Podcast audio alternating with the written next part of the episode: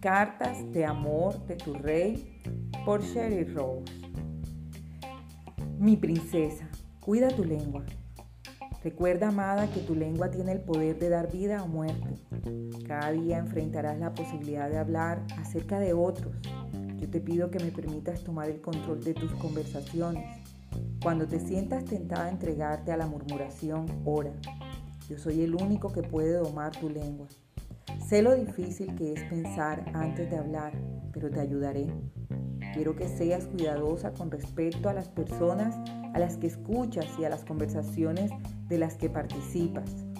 La relación social con las personas equivocadas y el tomar parte de conversaciones triviales o de rumores dañinos pueden llevarte a perder amistades y cuestan tu reputación. Yo estoy dispuesto a escuchar todo lo que te preocupa sobre otros, así que habla conmigo primero y yo te daré palabras de sabiduría que me traigan gloria para edificar a los demás. Con amor, tu rey y el que purifica tu lengua. Eviten toda conversación obscena. Por el contrario, que sus palabras contribuyan a la necesaria edificación y sean de bendición para quienes escuchan. Efesios 4, 29.